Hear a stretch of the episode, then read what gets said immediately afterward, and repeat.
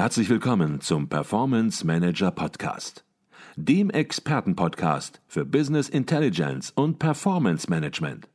Inspirationen, Know-how und Impulse für Controller und CFOs, die noch erfolgreicher sein wollen. Ihr heutiger Gastgeber Peter Blum.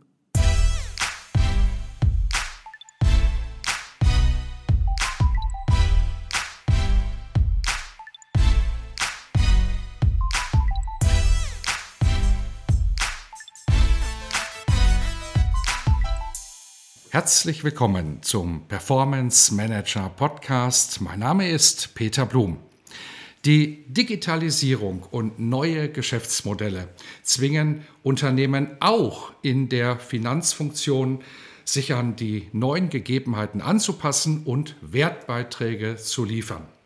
Gleichzeitig stellt der digitale Wandel auch in der Finanzfunktion vor technischen und organisatorischen Herausforderungen.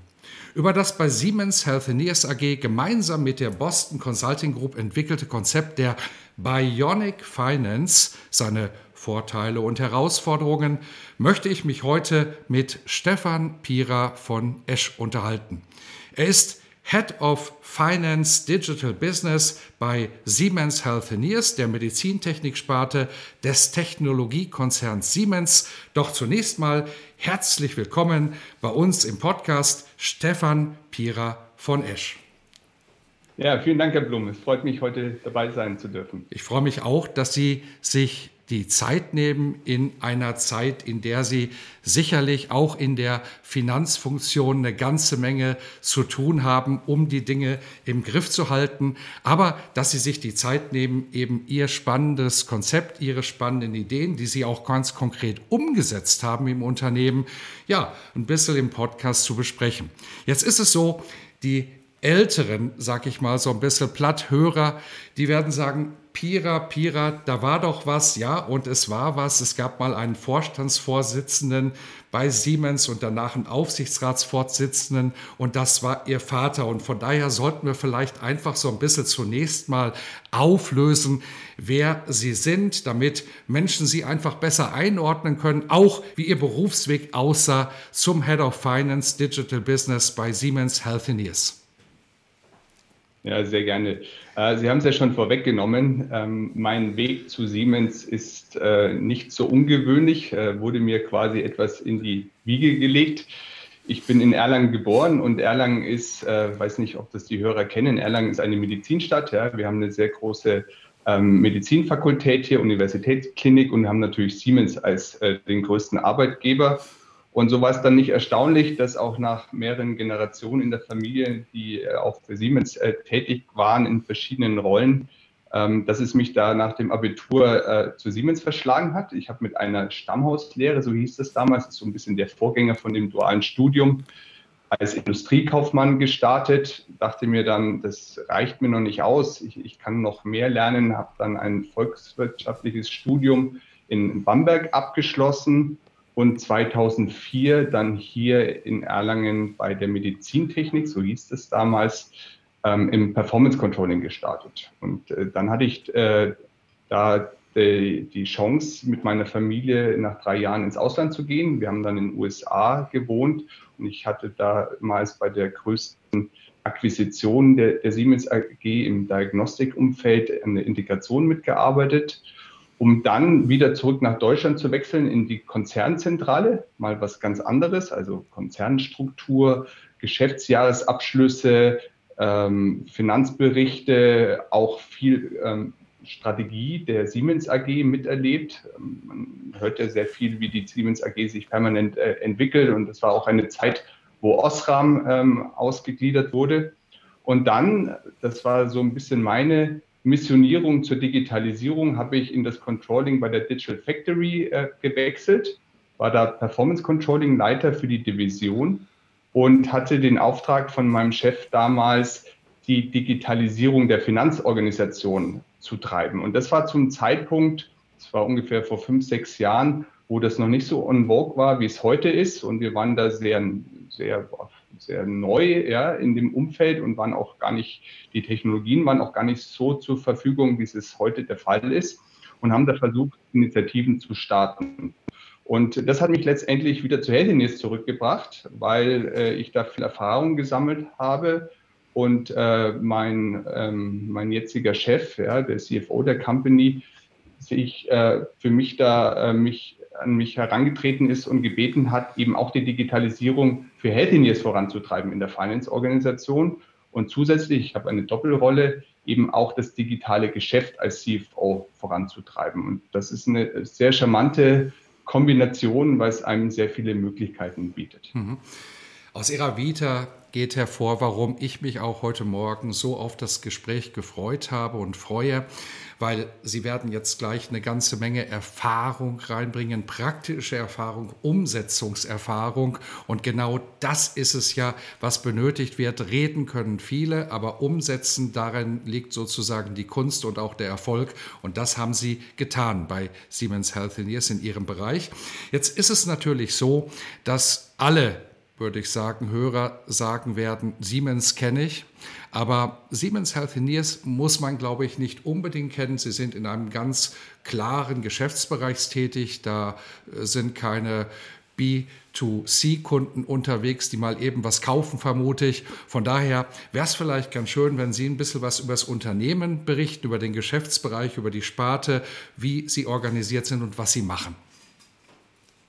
Ja, Siemens Healthineers ist der, der Marktführer in der Medizintechnik. Äh, wir erwirtschaften ungefähr 14 Milliarden Umsatz mit mehr als 50.000 äh, Mitarbeitern, sind äh, in fast allen Ländern dieser Welt vertreten.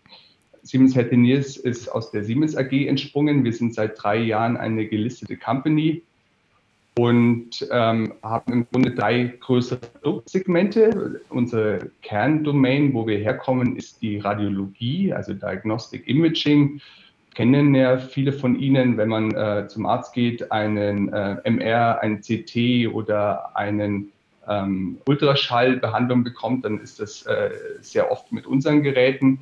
Wir hatten vor 15 Jahren ungefähr eine Akquisition im Diagnostikumfeld machen also auch Labordiagnostik. Ähm, heute, wenn Sie Covid-Tests machen, Molekulartests oder Antibody-Tests, sind die in der Regel auch mit äh, Siemens-Geräten und Siemens-Testreagenzien durchgeführt. Und kürzlich haben wir ja verkündet, dass wir für 16 Milliarden ähm, Varian ähm, akquirieren, ein Unternehmen in der Onkologie, also in der Krebstherapie und Krebsbehandlung. und äh, das sind unsere drei Steckenpferde. Mhm. Wunderbar. Also im Grunde genommen, alle, die es nicht gekannt haben, werden jetzt spätestens erkannt haben, dass es eine Wissenslücke ist, weil es ist nicht nur eine kleine Sparte, es ist nicht nur ein kleiner Bereich, sondern ja, es ist äh, ja, fast schon ein kleiner Weltkonzern im Konzern. Jetzt sind Sie Head of Finance Digital Business bei Siemens Healthineers. Vielleicht kommen wir direkt zum Punkt. Was sind die Kernaufgaben Ihres Bereiches? Und ja, wir machen einen Podcast für Controller, für CFOs natürlich. Was sind dann die Aufgaben auch im Controlling? Bei Healthineers sind wir, glaube ich, sehr klassisch organisiert, wie wir das in, in vielen Industrien sehen. In der, in der Finance-Organisation oder im Controlling im Speziellen habe ich hier ähm, eine Teamunterstruktur oder wie allgemein bei Healthineers. Also wir schauen auf äh, Kernfunktionen wie BPC, Business Planning and Controlling. Das sind die Kollegen, die vor allem mit der Analyse des Gesamtgeschäfts sich auseinandersetzen und mit äh, Budgets und Forecasts.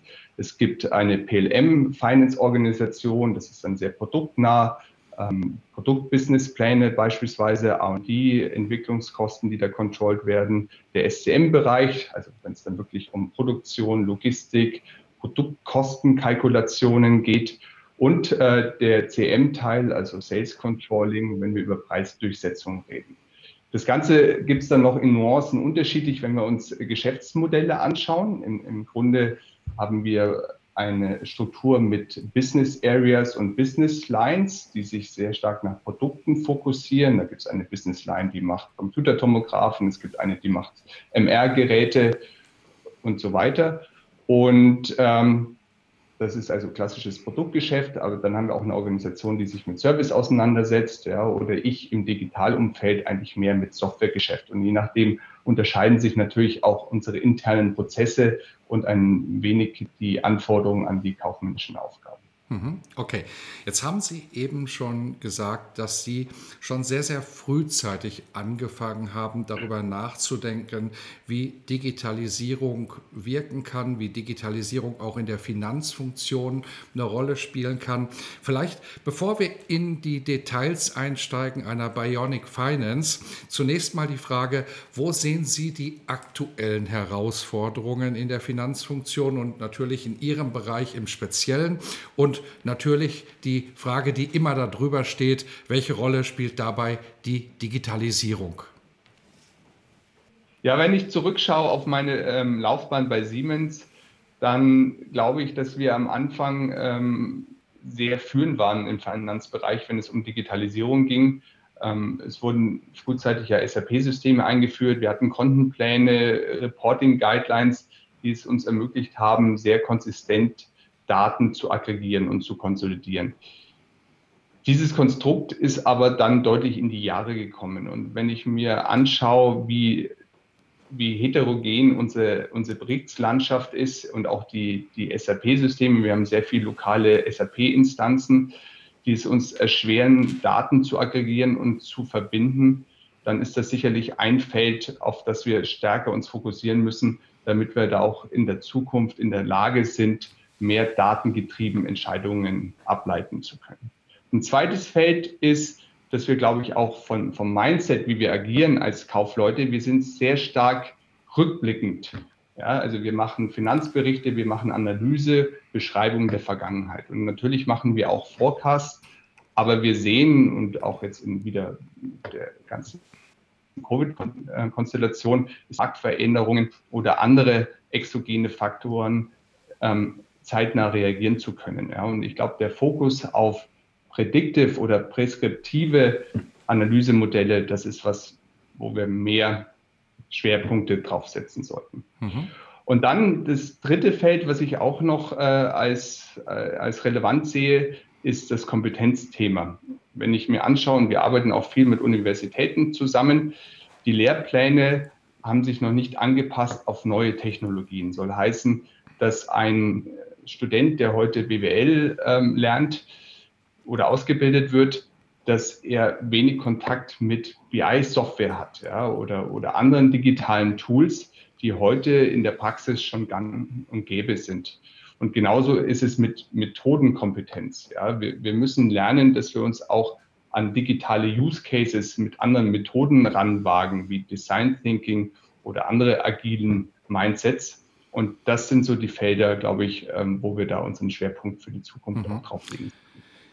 Ich glaube, in dieser Antwort, da steckt eine ganze Menge drin. Natürlich sind das die klassischen Herausforderungen, mit denen sich auch viele andere zu beschäftigen haben. Aber die Punkte, die drei Punkte, die Sie angesprochen haben, ja, ich glaube, da könnte man über jeden einzelnen Punkt einen einzelnen Podcast machen und man würde sicherlich darüber sehr intensiv sprechen können.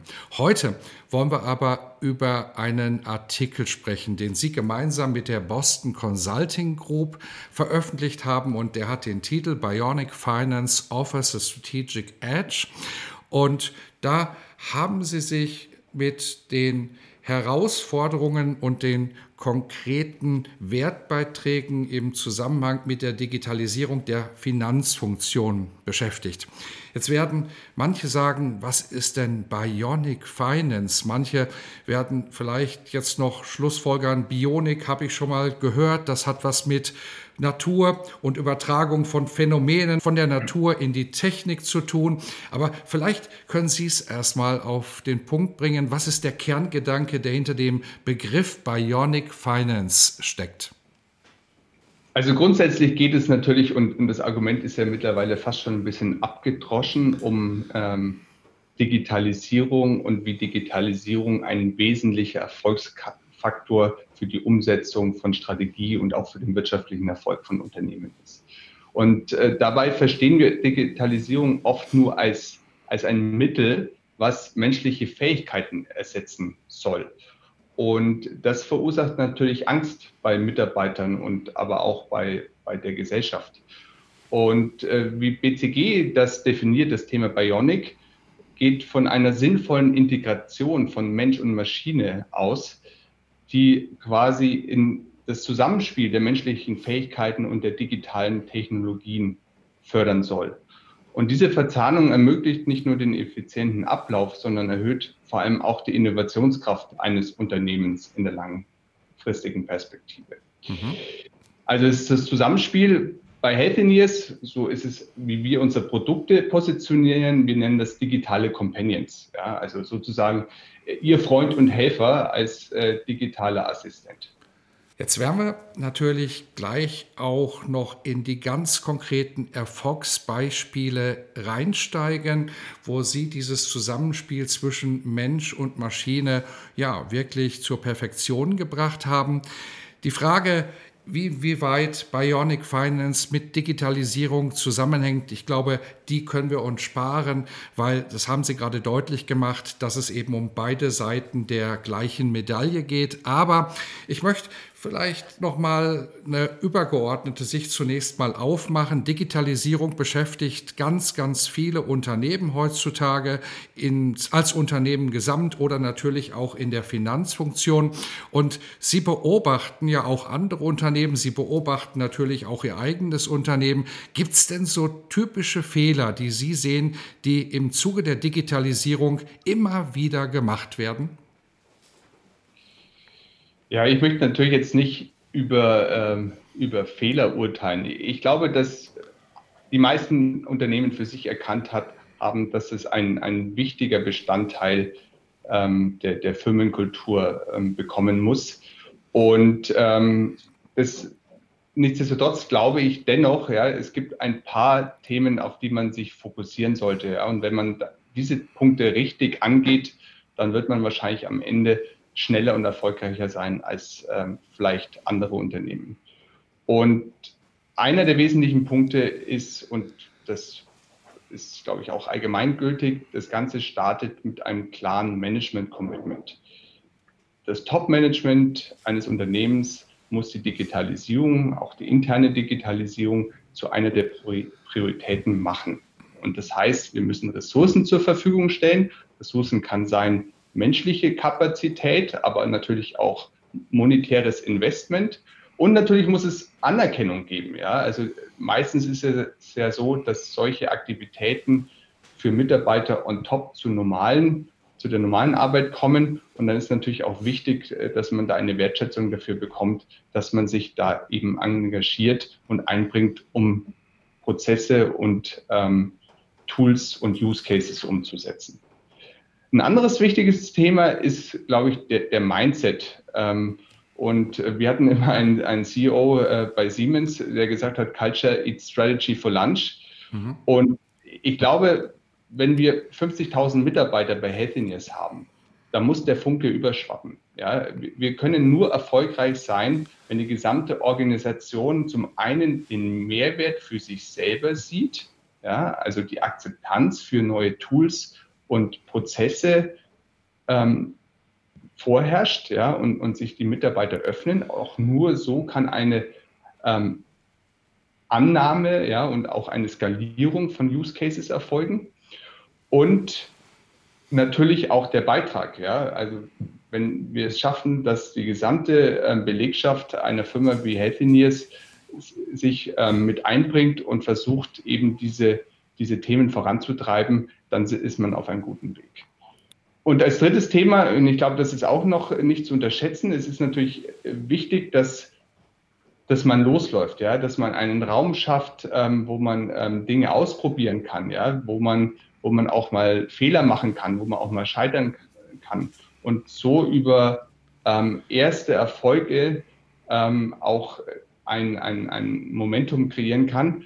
Wobei ich glaube, der größere Impact entsteht erst, wenn man versucht, eben crossfunktional end-to-end Prozesse anzugehen und die fundamental zu digitalisieren. Nur dann wird es uns auch gelingen, sage ich mal, größeren Impact für ein Unternehmen zu erreichen. Mhm.